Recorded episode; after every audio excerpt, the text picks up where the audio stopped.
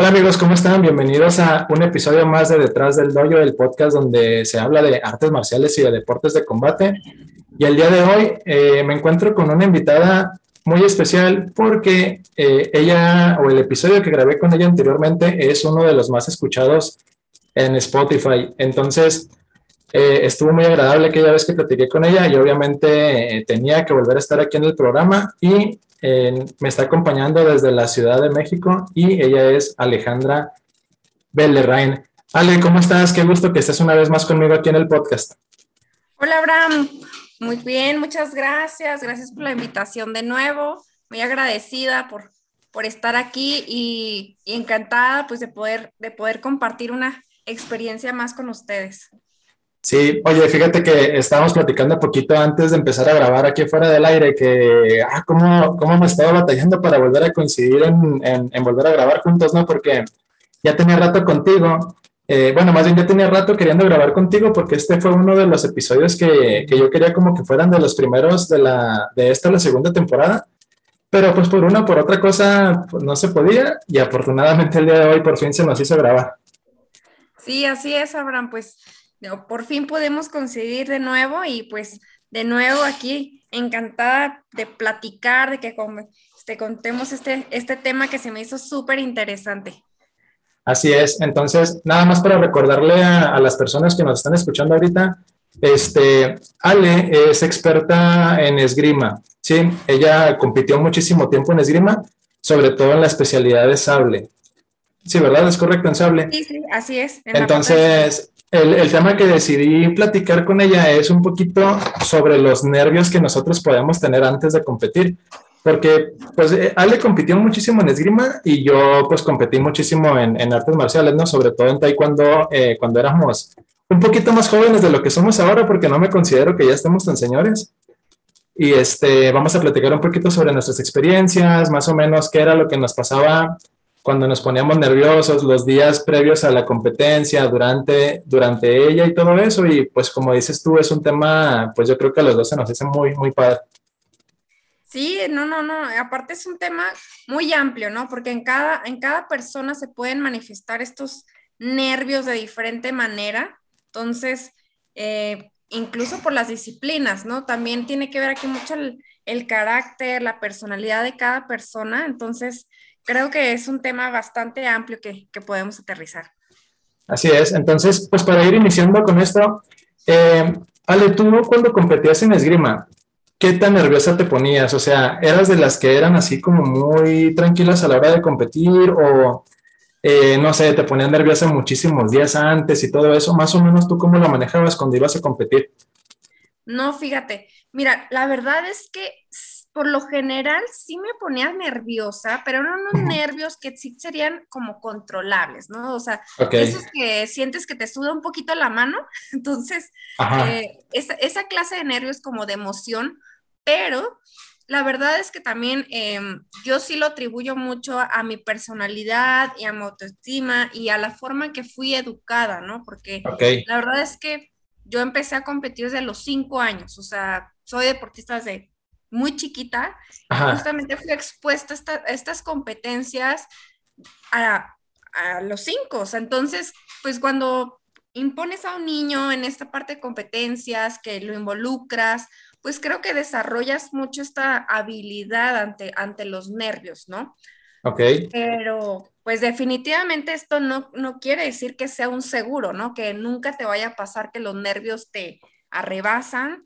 Eh, definitivamente creo que los nervios pueden llegar por cualquier otro motivo diferente, incluso porque llega otro competidor al cual no nunca has competido antes y, tiene tal vez fama, ¿no? Esta fama de que es muy bueno o que es alguien que, te impone tal vez eh, em, esta persona. Entonces, creo que también hay, hay ciertos factores diferentes, ¿no? Ok. Y, y a mí me pasó, sinceramente, o sea, a mí me pasó que yo decía, no, sí, sí puedo, sí estoy muy tranquila y todo, y llegaba ese momento en que paz. Oye, me decías ahorita, ah, perdón, continúa. Sí, sí, yo yo recuerdo una, una ocasión muy en particular y es justo cuando estaba entrando en la adolescencia. Hubo como ese cambio, digamos que de cuando eres niño, que eres más desinhibido, que tal vez eh, no, no tomas tan en cuenta una opinión de los demás o de tus compañeros. O que no estás tan consciente, ¿no? Como de muchas de las cosas que a lo mejor de niño no te fijas. Exacto, no estás consciente pues, y, lo ves hasta como un juego, ¿no? O sea, ves, la parte de la competencia como un juego, una experiencia y que la verdad es esa parte de la inocencia que tienes, pues te ayuda, te hace, te hace, te hace, te hace tal vez no pensar en esta clase de comentarios que, que te puedan llegar a hacer un, algún compañero, compañero. y afectarte, ¿no? Claro, y es que, por ejemplo, mira, ahorita me llamó mucho la atención que dijiste que, que empezaste a competir desde los cinco años pero que influyó mucho en que tú en esa etapa no te ponías tan nerviosa por la manera en que fuiste educada. Eh, ¿Eso tú lo sientes que fue más bien como una especie de, de, que a lo mejor tus papás estaban, no sé, a lo mejor como en ese medio o que ellos también en su juventud compitieron en algún deporte? ¿O, o, te educaron más bien como de una mente ganadora, de que tú puedes hacer todo? Porque ya ves que los papás hay papás que, pues sí, siempre como que te están impulsando adelante, ¿no? Que en mi caso sí era, ¿no? De que ellos como que siempre me hacían sentir que yo era bueno y que yo podía ganar, ¿no? Entonces, por eso a mí también me ayudaba como que a la hora de competir, sentirme seguro. No sé tú si fue algo similar o más o menos a qué te refieres con la manera en que fuiste educada. Fíjate que sí, tienes ahí un, punto muy, muy importante y hay dos cosas que me hacen sentirme como más afortunada, ¿no? Porque, eh, pues sí, mi, mi, papá pues viene de familia de deportistas, entonces, él hasta la fecha es una persona que es sumamente activa en el deporte. Entonces, pues siempre nos inculcó mucho toda la cultura, ¿no? Del deporte, de la competencia y eh, justo pues cómo, cómo manejar un poco la parte de los nervios. Y por parte de mi mamá siempre hubo como ese apoyo emocional. O sea, siempre de que tú puedes, te has esforzado mucho, has estado trabajando, confía en ti mismo. Entonces, Em, no te preocupes si no ganas, o sea, el chiste es participar. Y es, a mí también creo que es algo muy importante, ¿no? Porque después es como, te sientes con esa presión de que te esforzaste tanto y tal vez no ganaste porque, bueno, pues hay alguien que pudo ser mejor que tú. Así es. Entonces, eh, creo que el, el hecho de, de, decir de, si no ganas, no importa, el chiste es que participes, el chiste es que tú te, esfuerces. te esfuerces, te sientes con esa fortaleza mental de, de poder hacer las cosas. Entonces, creo que eh, ese, esa mezcla de factores definitivamente pues ayudó a que tuviera una seguridad mucho más alta en las competencias. Claro. Eh, pero aún así te digo, cuando yo tuve ese cambio de em, a la adolescencia, hubo una vez una competencia en particular en un selectivo nacional aquí en Ciudad de México, en el Comité Olímpico, y eh, me habían cambiado de arma. Justamente yo cuando inicié esgrima, inicié con espada. Entonces, em, la verdad es que no me gustó, como que se me hacía un poco em, no adecuado tal vez para mi personalidad, que era un poquito como más explosivo, más rápido, que es lo que es el sable. Y fue mi primera competencia en sable. Entonces el sable pues tiene esa... Em, esa particularidad sí, tiene esa explosividad, es muy rápido. Y yo me paré la pista por primera vez y no pude actuar. Me quedé parada, en shock. recuerdo eh, bien que mi mano me temblaba a un punto que de verdad parecía que tenía Parkinson, porque de verdad no, no podía avanzar, no podía hacer absolutamente nada. Eh, y, mi coach, por, o sea, sentía que estaba en un trance. ¿No? Que entra en un trance y que el coach me decía, me decía, oye, haz esto, haz lo otro, me estaba echando porras, me estaba hablando y yo de verdad escuchaba como voces a lo lejos, ¿no? O sea, realmente no, no, no podía actuar. Sí, es, es como, como estar aturdido, ¿no? Se siente como si estuvieras como entre despierto, como algo así se siente, es un sentimiento muy feo y al mismo tiempo la otra persona hacia ti con sus ataques, haciendo lo, que él tiene que hacer, y tú pues tu cuerpo sin responder, es un, es un sentimiento que desespera bastante, sí lo he vivido. Justo me sentía con esa sensación con que, que sabía que tenía que moverme, pero no podía. Ándale, Entonces, lo que hice, eh, lo que hizo mi entrenador fue que me sacó de la pista, me refrescó literal, o sea, me dio como un power, ahora sí que como los boxeadores, ¿no? Me puso paños, este, fríos, ah, en la cara, este, yo estaba sudando en frío, estaba como muy, muy en shock. Entonces me ayudó como a, concentrarme de nuevo, a tranquilizarme, a tomar aire, a tomar agua, este, y, y, y, algo que me acuerdo que me dijo muy bien es, no te preocupes, confía en ti, haz lo que puedas, no importa, o sea, aquí vienes a participar. Claro. Eh, y eso, eso está bien porque te quita esa presión de que, pues, no necesariamente vienes a ganar, ¿no? Entonces, creo que eh, regresé a la pista. Entonces, después de eso, después como esa pausa, y pude competir. No gané, pero justamente pude competir. O sea, ya es como pude manejar esos nervios, al menos ya mi, mi brazo estaba respondiendo, ya estaba pensando tal vez un poquito más, sin obviamente tal vez ser tan consciente sobre los movimientos que tenía que hacer, ¿no? Claro. O sea, entonces tu pequeña victoria, o sea, la, tu victoria de aquella competencia, pues más bien fue haber podido reaccionar, ¿no? Por así decirlo, haber superado ese obstáculo que eran que los nervios, pues no te dejaron hacer a lo mejor lo que hubiera sido tu mejor performance, pero pues este, afortunadamente no te fuiste con la experiencia traumante de que esa competencia no hiciste nada, ¿no? Y que solamente te fuiste a parar, por así decirlo. Exacto, y fíjate que ahí dijiste un punto muy importante, que es un pequeño éxito, ¿no? Claro. Porque realmente eh, después la gente se siente como que no sabe nada, que lo que hizo no vale para nada, pero es un pequeño éxito poder dominar, dominarte a ti mismo, o sea, poder dominar estos nervios no es algo sencillo.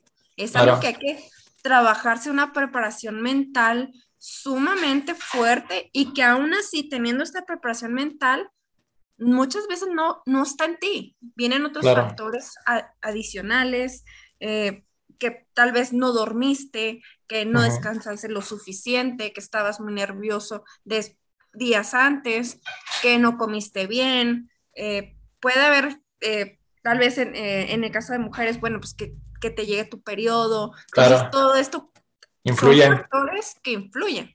Fíjate que, mira, yo, la verdad cuando, cuando me empezaste a platicar como sobre esta experiencia, hubo un punto que me, llamó muchísimo la atención y es qué tanto influyen en este caso cuando éramos niños, porque ahorita estamos hablando todavía más o menos de nuestra etapa de niños, cuando recién empezamos a competir en tu caso en esgrima o en mi caso en taekwondo, ¿no?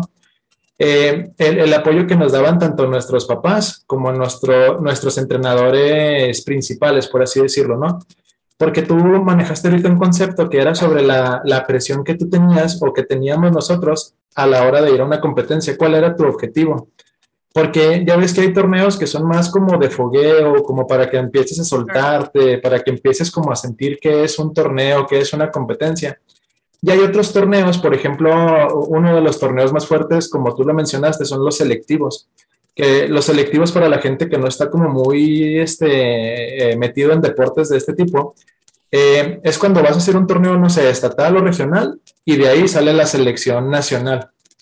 Entonces, pues es un torneo muy, muy, muy importante al cual todos nos preparamos pues todo el año. Es un torneo que se hace una vez al año y, este, y obviamente, pues el que gana se va con viáticos, se va a entrenar a concentraciones en la selección y todo eso. Entonces, como que el premio es demasiado grande, ¿no? Entonces, por lo tanto, la presión. Ah, entonces, es directamente proporcional a la presión que se ejerce sobre el competidor, ¿no? Entonces, así como tú lo mencionas, por ejemplo, a mí me pasaba también que mis papás era de, mira, eh, no necesariamente que ganes el oro o, el primer lugar y todo, pero yo quiero que se vea que hiciste tu mejor esfuerzo, porque nosotros no sabemos las demás personas qué nivel traen y si se prepararon mejor o si ellos ese día todo, imagínate ese día que a ti nada te sale, pero al otro todo le sale. Cada estocada que hace pega. O cada giro que metió en el taekwondo pegó, todo eso también puede pasar, más los factores que tú ya mencionaste. Entonces, yo creo que es muy importante el apoyo que estás teniendo tanto de tus papás como de tu entrenador, el cómo manejan la presión que hay sobre ti, el cómo te la liberan, o si ellos lo hacen mal, esa presión puede inclusive que la hagan más grande al punto de que tú tienes más miedo de fallarle a ellos que de fallarte a ti mismo, que a mí ese se me hace un punto muy importante. Es que justo ese vamos, eh, yo creo que lo, lo principal es educar a, sobre pequeños éxitos. O sea, Así educar Al, al, deportista o, o, a, la persona sobre estos pequeños éxitos y más si es una persona que tal vez no está acostumbrada a, a este tipo de, de competencias o ese tipo de exposición ante las personas. De hecho, me recuerda mucho ahorita algo que comentaste de, de los, de los profesores, porque em, nosotros con todo y, y, que pues íbamos a estos selectivos nacionales y todo, teníamos y que ya pues teníamos ya una competencia mucho más seguida, teníamos siempre unas pláticas motivacionales pre-competencias.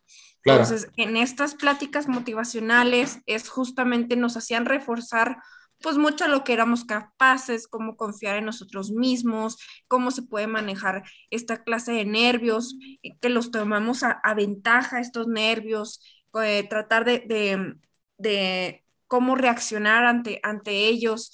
Entonces, realmente pues también aquí se ve muy afectada toda la parte de tu personalidad y tu autoestima y todo tu alrededor que viene alrededor de estos nervios. Claro.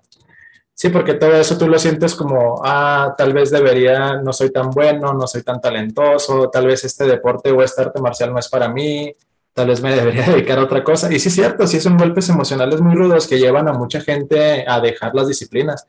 De hecho, eh, mucha gente después de un mal resultado en un torneo deja los deportes o deja el taekwondo o las artes marciales.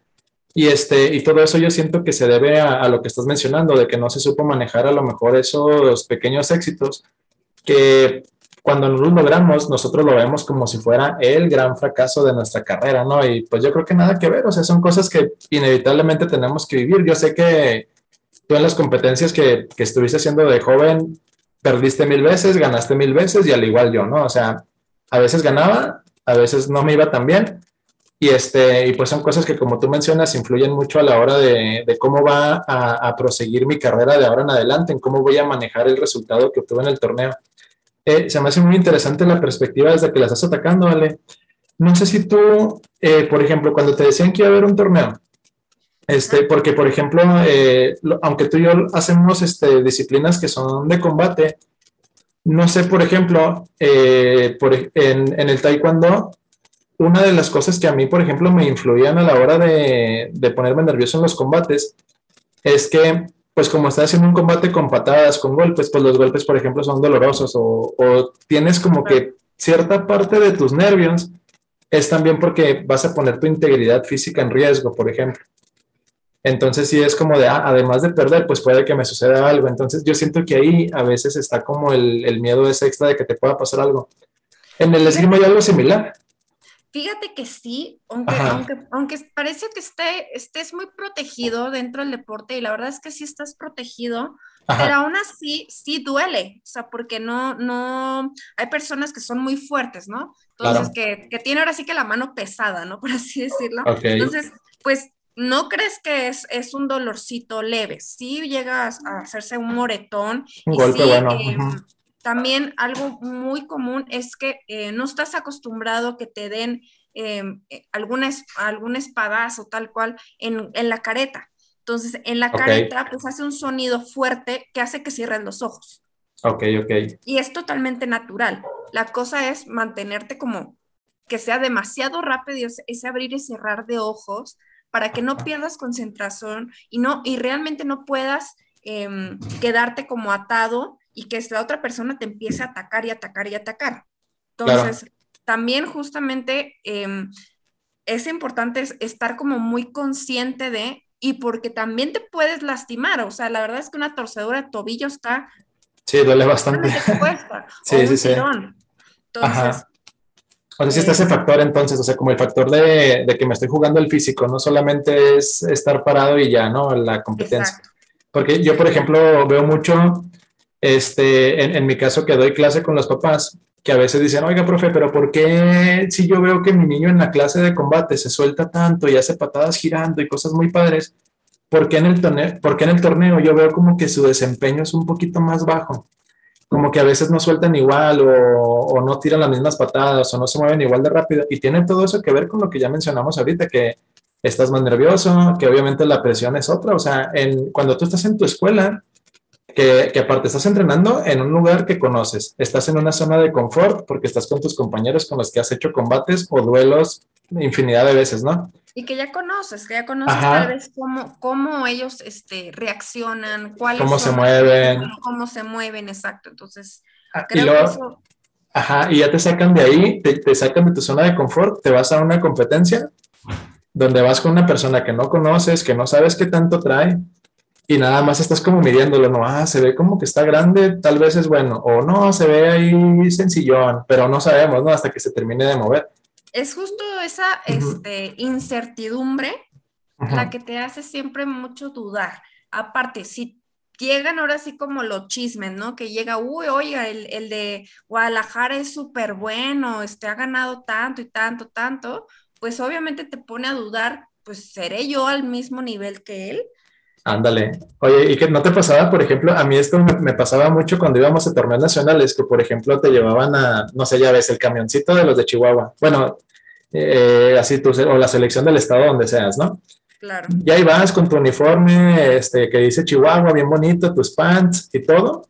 Llegas al hotel sede, porque había un hotel sede donde llegaban todos los de la competencia, donde al siguiente ibas a, pues ahora sí que hacer los duelos, los combates y que empezabas a ver a los de los otros estados así con sus chamarras también, ¿no? De otros colores y todo. Como que ese momento era especial, no era como de una emoción mezclada como con nervios, como con estar midiendo gente, o no, te, no vivías algo tú similar. No, no, claro que lo viví y la verdad es que para mí fueron momentos maravillosos, o sea, maravillosos. Hasta la fecha tengo muchas amistades en otros estados por lo mismo.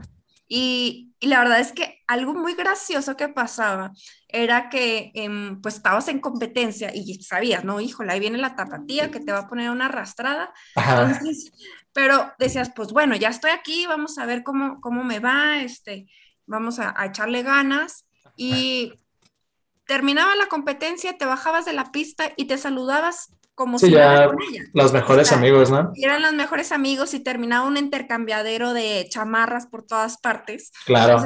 yo, hasta la fecha conservo dos, dos de Jalisco, justo. Entonces, eh, porque así, eso hacíamos. Entonces, la verdad es que te bajas de la competencia y pues tan amigos como siempre, ¿no?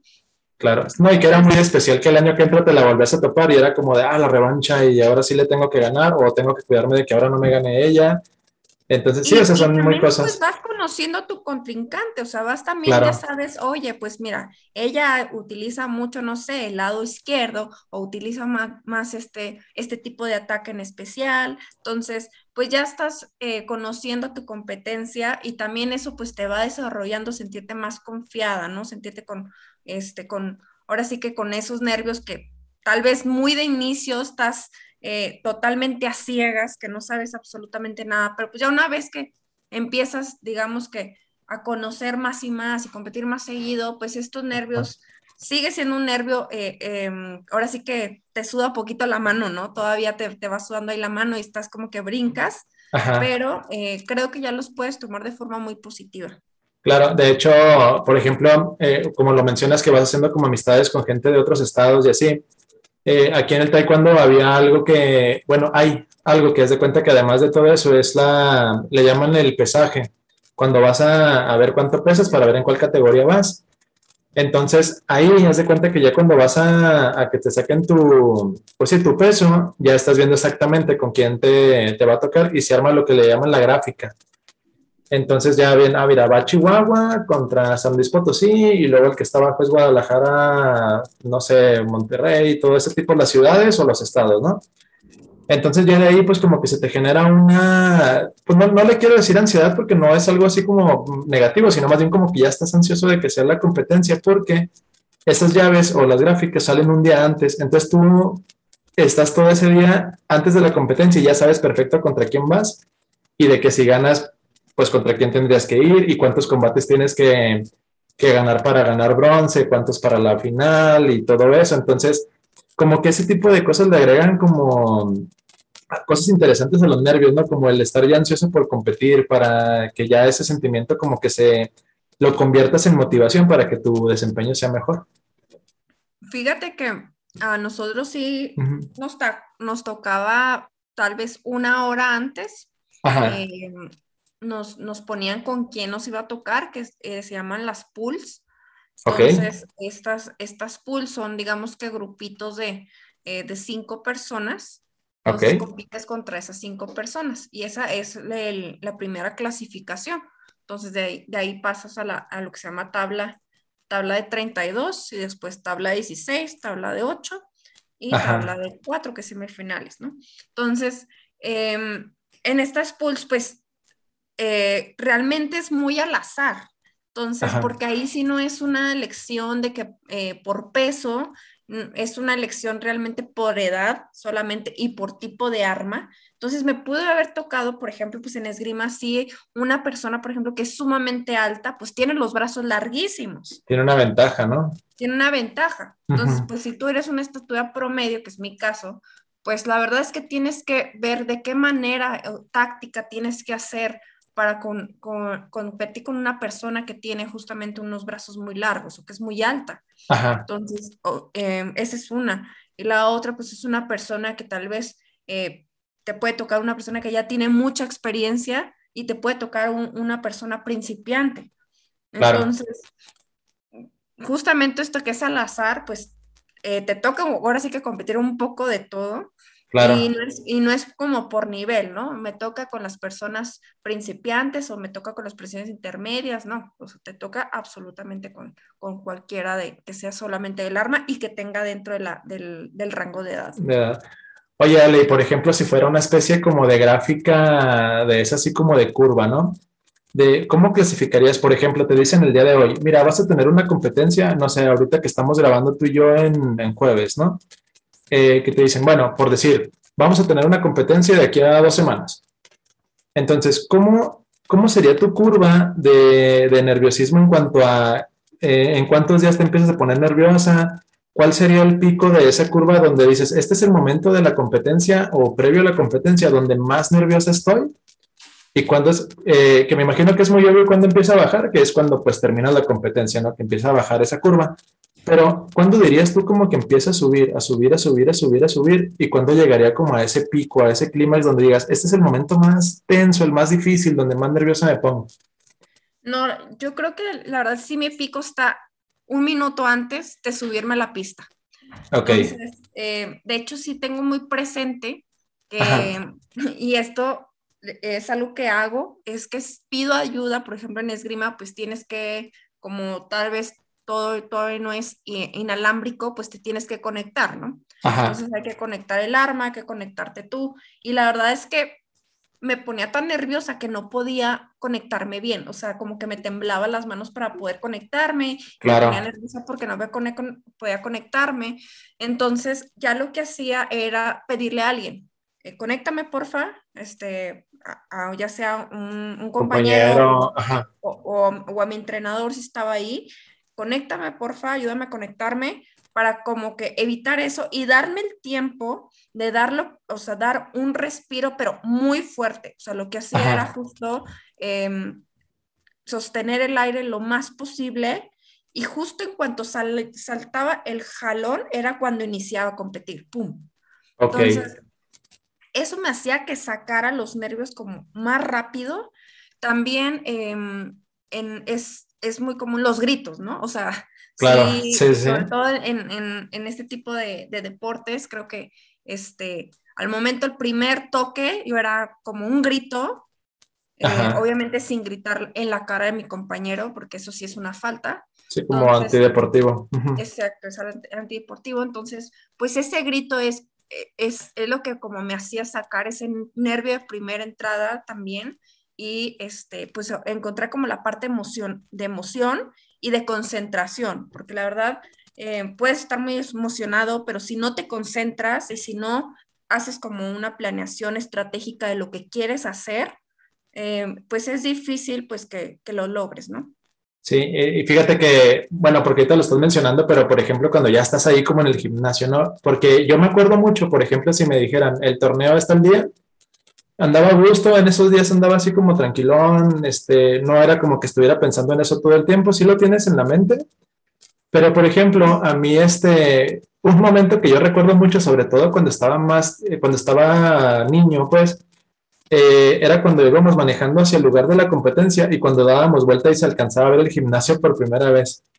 Entonces que veías el gimnasio de, oh, ya llegué al lugar de la competencia. Por ejemplo, para mí ese momento era un momento como de un piquito leve, de que, ah, ya llegué. Entonces era como de, ah, ok, vamos, un nervio chiquito y ya empezabas, ahora sí te bajabas, empezabas como a instalarte y todo eso. Y un equivalente al que tú mencionas de conectarte, acá en el taekwondo haz de cuenta que te dicen cuál peto te toca, si te toca peto azul o peto rojo. Entonces, hay ocasiones que te avisan, este, Abraham Ortiz, peto azul o peto rojo, según el que te vaya a tocar, y eso quiere decir que estás como a dos combates de ya pasar. Entonces, haz de cuenta que ahí como que tus nervios, ajá, como que tus nervios ahí se disparan. Este es así como de, eh, de, ah, no manches, ya me tocan dos combates, lo, lo, y ahí te, te, pones como a calentar, como a hacer a lo mejor eso de que hacen algunos que se empiezan como a, a caminar de un lado a otro, a hacer como una especie de laterales, a los últimos estiramientos, ya sabes, ¿no? Entonces, ya cuando te llaman al área de combate, eh, empieza, ya sabes, el saludo y todo, y ahí hay un grito de inicio.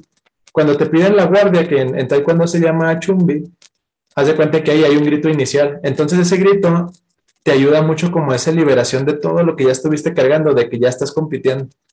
Para mí, ese momento del grito es el pico del nervio, porque ya estás en el, o sea, estás a punto de que empiece tu competencia. Y ya, ahora sí, ya en cuanto sientes el primer punto o te pegan o pegas, ya como que ya estás en otra onda, como que la curva empieza a bajar un poquito, ya estás más bien como alerta, como pues disfrutando la competencia y me encantaba competir. Entonces, pues ya depende mucho de que si vas ganando, que si vas perdiendo, eh, lo que está haciendo el otro. Si, por ejemplo, me imagino que a ti también te sucedía cuando estabas en tus duelos, si las cosas que tú traías preparada te estaban saliendo, obviamente tu seguridad crecía. Ah, las patadas que estoy tirando están entrando. Ah, voy bien. Y, y ves que vas arriba en el marcador, pues como que, como que, pues agarras seguridad, como que te tranquilizas un poco. Pero por el contrario, si tu combate no te está saliendo y estás un poquito frustrado porque a lo mejor lo que estás tirando no está marcando, pues yo creo que los nervios a lo mejor hasta aumentan, ¿no? Sí, no, o sea, pues es, es, justo donde tienes ahí que hacer un poco el control de, porque pues tienes que hacer un cambio de estrategia. Exacto. E, en es, y eso es cuando te empiezas a poner nervioso, ¿no? Porque dices, no, lo que estoy haciendo no me está funcionando, ¿qué debo de hacer para que me esté funcionando? Este, tengo que cambiar esto, ahora tengo que hacer eso, que tal vez incluso a veces es que no lo dominas. Todavía. Claro, así es. Y, y, y no es que esté mal, es que justamente es, no es que esté mal, es que vas a competir y también estás aprendiendo, o sea, esto es parte de, o sea, una curva de aprendizaje, o sea, no, no te vas a ir a tu primer competencia, un nacional, o sea, simplemente pues que esto poco a poco va a ir creciendo. Y también, yo creo que también aquí se basa mucho en los estilos y destrezas del, del, deportista, ¿no? Así Habrá personas que tal vez de forma muy nata se, se le da, por ejemplo, dar las patadas o que tiene mucha flexibilidad y pues también habrá otra persona que igual no lo tiene de forma nata, nato y lo tiene que seguir trabajando, pero no quiere decir que no puede alcanzar lo que no puede llegar. Y ahí entra también mucho la capacidad, en este caso, pues de tu maestro, ¿no? El que está atrás viendo, o sea, las variantes que está teniendo la competencia para poder hacer, como mencionaste, un ajuste de estrategia. O sea, es que si, en un combate o en un duelo va a haber variaciones, va a ser en uno de una competencia. O sea, no va a ser en una, en una clase donde tú vas, en, tu gimnasio, como lo mencionábamos ahorita. O sea, donde las cosas pueden así cambiar totalmente como lo teníamos planeado, era una competencia, porque pues las variables son pues muchísimas, ¿no? Hay muchas cosas que pueden estar ahí, este, pues un poquito como que fuera del plan, pero pues ya de ahí sigue, pues como mencionas tú, el ajuste que podamos hacer. Oye, Ale, por ejemplo, la noche anterior podías dormir, no podías dormir, te ponías a ver la tele, te salías a algún lado a comerte algo rico, o sea, tenías alguna especie como de ritual, o sea, aparte del que mencionaste ahorita, como de que te ayudaran a conectar, como de un grito cuando hacías el primer punto o el primer toque, más bien como el día antes, o sea, la competencia era el sábado, ¿qué hacías el viernes? Fíjate que eh, siempre fui como muy rutinaria, o sea, en ese aspecto como muy ordenada. Entonces, eh, siempre traté lo que sí de dormir, o sea, sí de dormir. Porque yo creo que sí, el sueño, eh, si no estás bien descansado, eso sí se ve sumamente afectado en tu competencia. Sí, claro. Entonces, eh, lo que sí hacía era, eh, pues, tratar de comer bien. Y sabes que algo, algo, un hack ahí interesante es que no me dejaban comer casi carne roja. Ok, ajá, sí, sí, sí. La porque la carne roja, em, según el entrenador, la verdad es que todavía no, no, no sé si se ha probado ciencia cierta, pero... Pero él decía eso.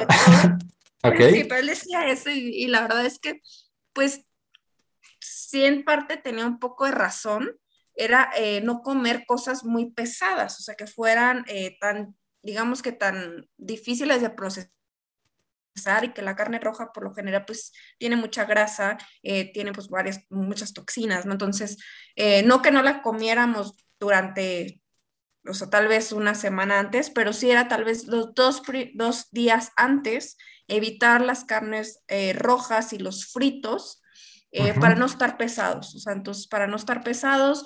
Y fíjate que sí, también hay una parte ahí, dicen, que está relacionada también a la, elasticidad. Entonces, em, justamente, pues, en estos deportes, pues necesitas elasticidad en las piernas, necesitas saber estirarte, necesitas eh, eh, de repente das algunos brincos fuertes. Entonces, pues sí nos decían que em, pues, evitar esta, este tipo de, comida. De comida. Eh, y, al día siguiente, pues un desayuno balanceado, un desayuno de, un huevito, un pan, un, este, una fruta, llevar algún snack durante la... Porque eso es otra cosa importante. Es larguísimo la, espera. Sí, es larguísimo. Sí, es, Te citan a las 8 de la mañana, sales a las... Bueno, sobre todo si vas ganando a las 9, 10 y bien te va. Y sí, o sea, tienes que comerte un sneakers o un chocolate o algo, una manzana, una fruta, estar bien hidratado. Sí, es, es, muy largo. Todo el día, es maratón de competencia. que, hay, que hay saludos a nuestras familias que estuvieron con nosotros aguantando esas este, jornadas porque eran larguísimas. ¿eh? Sí, Definitivo. Son, larguísimas. Ajá, sí, totalmente de acuerdo, Ale. Y yo recuerdo que mis papás iban y venían, iban y venían, iban y venían, iban y venían. Entonces, claro. Eh, creo que sí, definitivamente un mérito para ellos. Eh, y pues obviamente para todos los que pudieron eh, acompañarnos también, porque pues tú, tú, les dices, voy a competir como esta hora y terminas compitiendo dos horas. Dos horas después. sí. Oye, y bueno, saliendo un poquito de tema, a mí me encanta cuando los papás te dicen, oiga, profe, ¿y ¿cómo a qué hora es mi niño?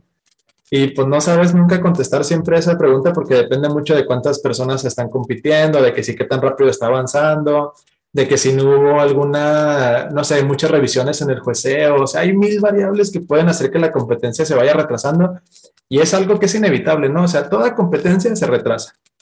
Exacto. Entonces, ajá, se me hace padre. Que lo hacen y que se hacen que se retrase, entonces, pues sí, eso lo que hacía era justo, eh, pues que sí comiéramos bien, sí durmiéramos bien. Claro. Eh, fíjate que eh, generalmente las competencias que yo tenía nacionales, que eran aquí en Ciudad de México, em, teníamos que llegar tres días antes del, día de competencia. Entonces llegábamos tres días antes porque además nos enviaban en camión. Entonces son 17 horas de viaje que llegas. Sí, molido. Molido. Sí. Exactamente molido. Entonces, pues esto, esto lo que hacíamos es que al día siguiente pues tratábamos de descansar, al segundo, eh, ahora sí que un día antes, hacíamos estiramientos o eh, pequeñas prácticas, pero sin que tuvieran que em, poner en riesgo tanto, digamos, algo tan fuerte, ¿no? Porque es como pues, soltar nomás. Sí, porque pues finalmente llegan también la parte de que pues te puedes lastimar antes de la competencia, no, bueno, pues es un caos. Sí, no, ya te la perdiste. Si te lastimas antes, ya te la perdiste. O sea, o ya no, o sabes que tu performance va a estar eh, pues súper abajo. Fíjate que yo lo que agregaría a todo lo que tú mencionaste, obviamente, pues una buena, una buena alimentación, eh, desayunar bien ese día, dormir bien antes. Yo tengo una, a lo mejor eh, a mucha gente que nos esté escuchando se le va a hacer muy simple, pero a mí se me hace clave y es que eh, por ejemplo, yo unos días, bueno, un día antes más bien, o sea, por ejemplo, si la competencia es el sábado, yo el viernes me aseguraba de que esto ya estuviera listo. Eh, me aseguraba de que en mi maleta estuviera todo lo que fuera a necesitar. Eh, mi dobo, mi cinta, el peto, las espinilleras, todo eso, ¿no? Que en tu caso pues sería la careta, el sable. O sea, como que todo lo que yo voy a necesitar lo listaba un día antes, o lo listo un día antes, más bien, cuando vamos a competir. Y el día que ya era la competencia, salir temprano para poder ir manejando con calma, no ir a las prisas, este, tener como que todo muy claro dónde iba a ser la competencia. Por ejemplo, si era un gimnasio en el que yo nunca había competido, a lo mejor un día antes, darme una vuelta, ver más o menos cuánto tardaba de ir del hotel sede al lugar donde fuera la competencia, ese tipo de cosas yo como que procuraba mucho hacerlas. Para el mero día, pues no, como te menciono, o sea, no, no andar así como que, pues con el estrés de la puntualidad, más todo el estrés que ya traes por la competencia en sí, ¿no? Entonces a mí se me hace un detalle muy simple, pero ayuda bastante. No, no, mm, qué, bueno que lo mencionas ahora, porque justo, em, fíjate que en esgrima es algo muy común que tu arma eh, no funcione. O sea, claro. o que algún cable que tengas haya, eh, haga corto y no esté funcionando y no se pueda conectar bien a la máquina para, marcar los puntos. Entonces, em, es motivo de una tarjeta eh, amarilla si te empieza a fallar tu equipo. Entonces te dan la oportunidad de cambiarlo, pero eh, si vuelve a fallar es motivo de expulsión. Claro. Es, tarjeta roja. Entonces, em, sí, era justo empacar varios, traer a la pista contigo, tal vez no un sable, traer dos sables, traer otro par de cables, traer otro par de otro par de conector, o sea, para justamente esta clase de situaciones y también pasa que a gente que se le rompe el sable en plena competencia, güey. Claro. Entonces, pues te, tienes que tener uno adicional.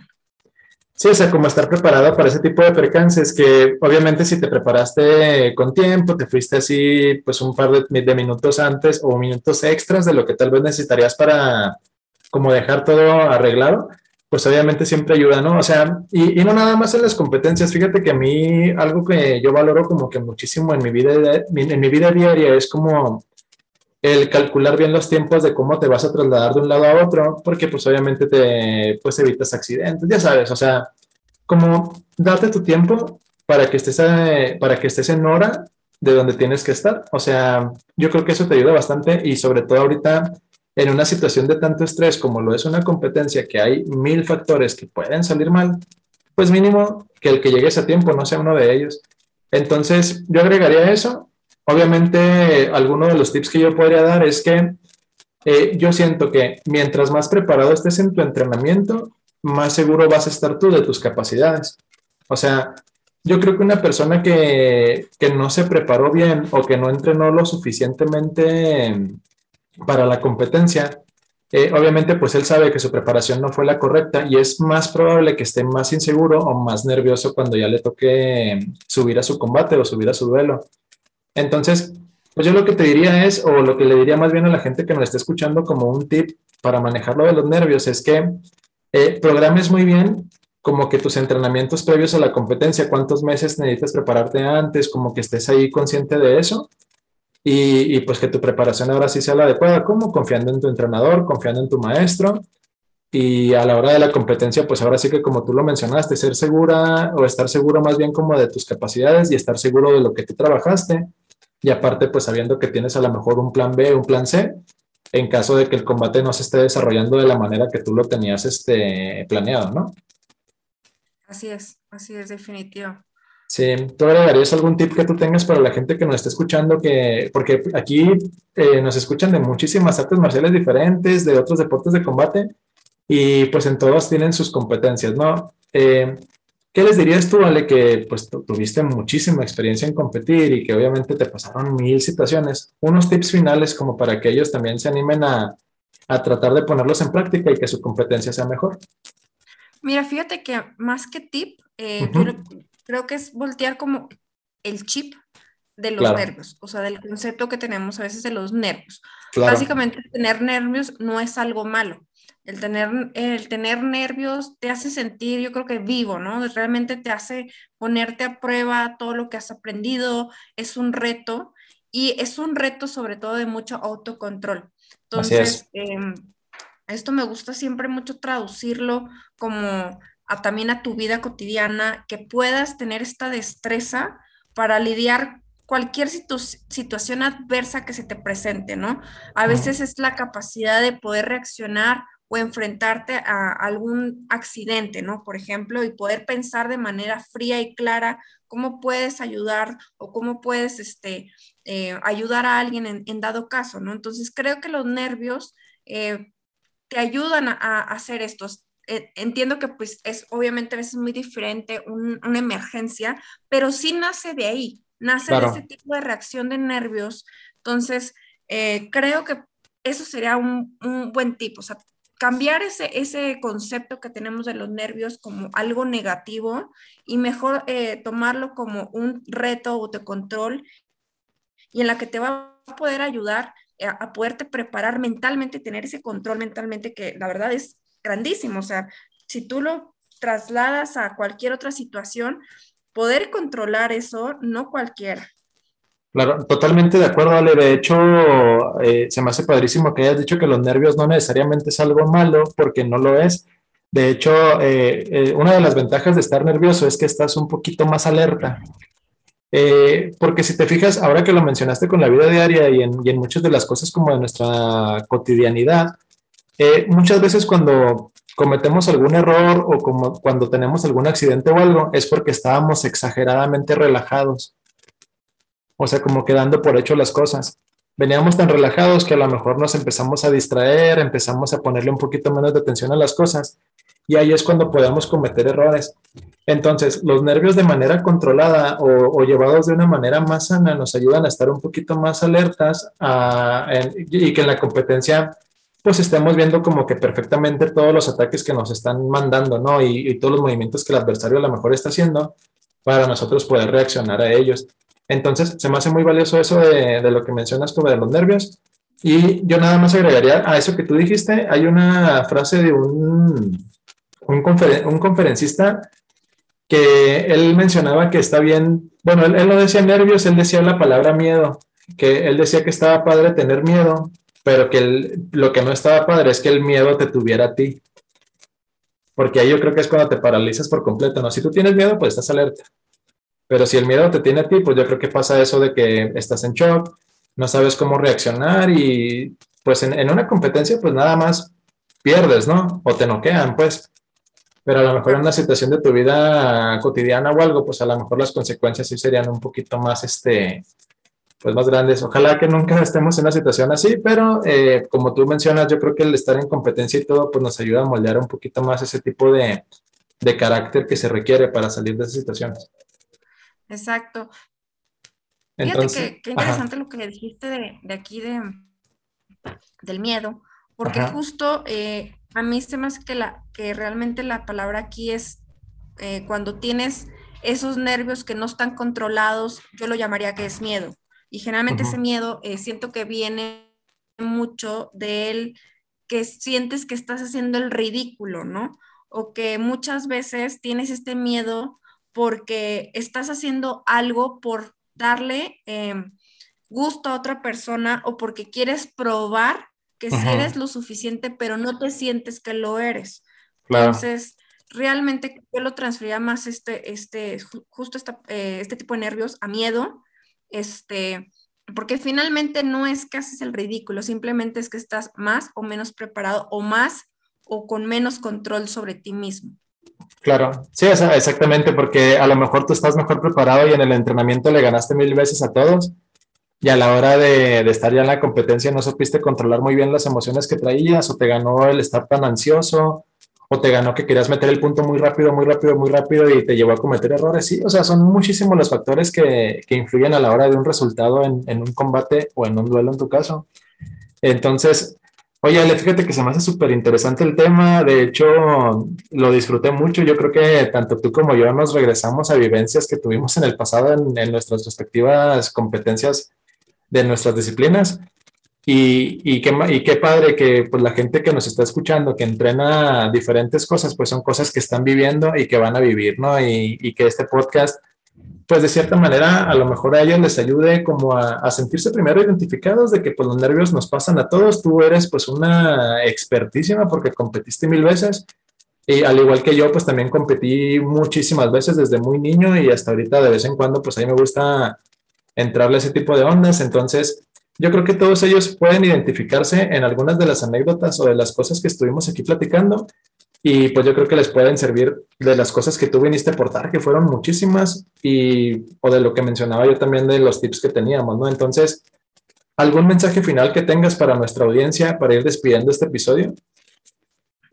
No, pues yo creo que em, el mensaje final sería que cambiemos ese concepto lo tomemos, lo cambiemos por algo positivo.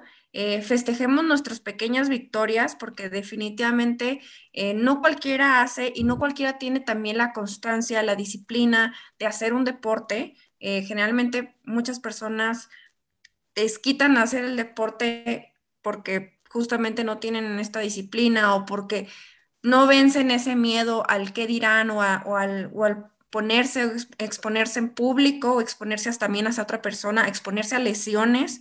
Entonces, eh, yo creo que cambiaría ese, ese concepto definitivamente y pues que más bien tener un control sobre, sobre nuestras emociones, sobre el miedo, qué está pasando y que analizamos tal vez un poco más los factores de alrededor y no nos sintamos mal por si no llegamos a ganar. Entonces, finalmente el chiste es participar. Así es. Ale, muy mensaje, eh, muy poderoso tu mensaje. Iba a decirlo al revés, como el maestro Yoda, ¿no? Muy mensaje tu poderoso. Pero bueno, muy poderoso, muy, muy poderoso tu mensaje. La verdad disfruté mucho de, de tener esta conversación contigo. Créeme que ya tenía muchísimo tiempo de volverte a invitar aquí al podcast. La vez pasada que, que, platicaste sobre el, esgrima, sobre el esgrima se me hizo muy, muy agradable también. Eres alguien que, como te he mencionado en otras ocasiones, admiro muchísimo por todo lo que sabes de tu disciplina, por la manera que tienes de transmitirlo y yo siento que tienes cosas muy valiosas que aportarle a la comunidad que escucha este podcast. Entonces, te agradezco mucho que te hayas dado el tiempo otra vez de, de grabar aquí conmigo. Eh, ¿Por qué? Porque tú estás en la CDMX y eso pues es una hora más tarde para ti, ¿no? Y a veces pues venimos los dos ya que decide el trabajo, que de todo el día y, que tú te des tiempo aún así de grabar, pues este es algo que yo valoro muchísimo y que te agradezco. Entonces, pues, me, me encantaría... Gracias. Me encantaría más adelante a lo mejor eh, volver a tenerte aquí en el programa de, de platicar como a lo mejor de algún tema relacionado a estas disciplinas que pues nos gustan mucho porque pues como te menciono, o sea, experiencias pues tienes bastante y, yo, siento que a la comunidad pues le interesan, ¿no? Entonces, muchas gracias por, por haber estado aquí. Eh, también este, quisiera agradecer a las personas que están escuchando este podcast. Valoro muchísimo que se den el tiempo de, escucharnos en sus celulares, en sus tabletas o donde sea que, lo reproduzcan. Les agradecería mucho que, que, me apoyaran compartiéndolo. Si sienten que hay personas a las que les pudiera interesar las cosas de las que se platican en este programa, eh, mándenselo, recomiéndenlo, suscríbanse en el canal de YouTube y, también recuerden que está disponible en Spotify y pues sus comentarios también ayudan bastante para saber qué son las cosas que les gustaría saber, de qué temas les gustaría que, que platicara yo aquí, eh, invitados que a lo mejor ustedes tuvieran como sugerencia o si más adelante quisieran que Ale volviera a venir aquí a compartir con nosotros, a lo mejor que quisieran saber de ella. Eh, no sé, cosas como que tú quisieras agregar sobre ese lado, Ale, o este, dónde te pudieran contactar para si la gente quiere aprender esgrima. Eh, pueden buscar esgrima Chihuahua si es que se encuentran, em, eh, digamos, en, la ciudad de Chihuahua. Si se encuentran en, en cualquier otro lado de la, de la, República, pueden buscar esgrima Mex, que también ahí viene, eh, o, o, viene la parte de la Federación de Esgrima, y pues ahí vienen como varias recomendaciones de gimnasios, porque la verdad es que si estás en Guadalajara, eh, pues está lo que existe el CODE de, Jalisco, que es muy bueno y que también este, ofrece esgrima, eh, o la Universidad Autónoma de Guadalajara, que también lo ofrece. En Ciudad de México, pues hay muchísimos gimnasios también disponibles. También está eh, en, el, en el Comité Olímpico, que también pueden ir a, ir a entrenar y pues hay varios este, gimnasios también privados y en otras ciudades también está el Centro de Alto, Alto Rendimiento que está en Tijuana y también está en Monterrey. Perfectísimo. Muy bien. Y ya nada más para agregarle completo el comercial. Sí, Ale es especialista de esgrima. Si ustedes lo que quieren aprender es el arte marcial que yo enseño, que es el taekwondo, eh, pueden contactarse aquí conmigo o en Facebook me encuentran como Ángela Abraham Ortiz o en la página de Detrás del Dojo Podcast. Ahí yo les puedo dar información si quieren aprender el arte marcial del taekwondo. O ya hay otros episodios aquí mismo en el podcast donde he hablado de karate, de limalama, de, de, capoeira inclusive y de otras artes marciales donde ahí viene la información de que si ustedes quieren aprender alguna disciplina diferente. Entonces, Ale, te agradezco muchísimo que hayas venido a este episodio y les agradezco a ustedes nuevamente por habernos escuchado. Esto fue Detrás del Dojo. Nos vemos la siguiente semana. Yo soy Abraham y cuídense mucho. Bye. Gracias, bye bye.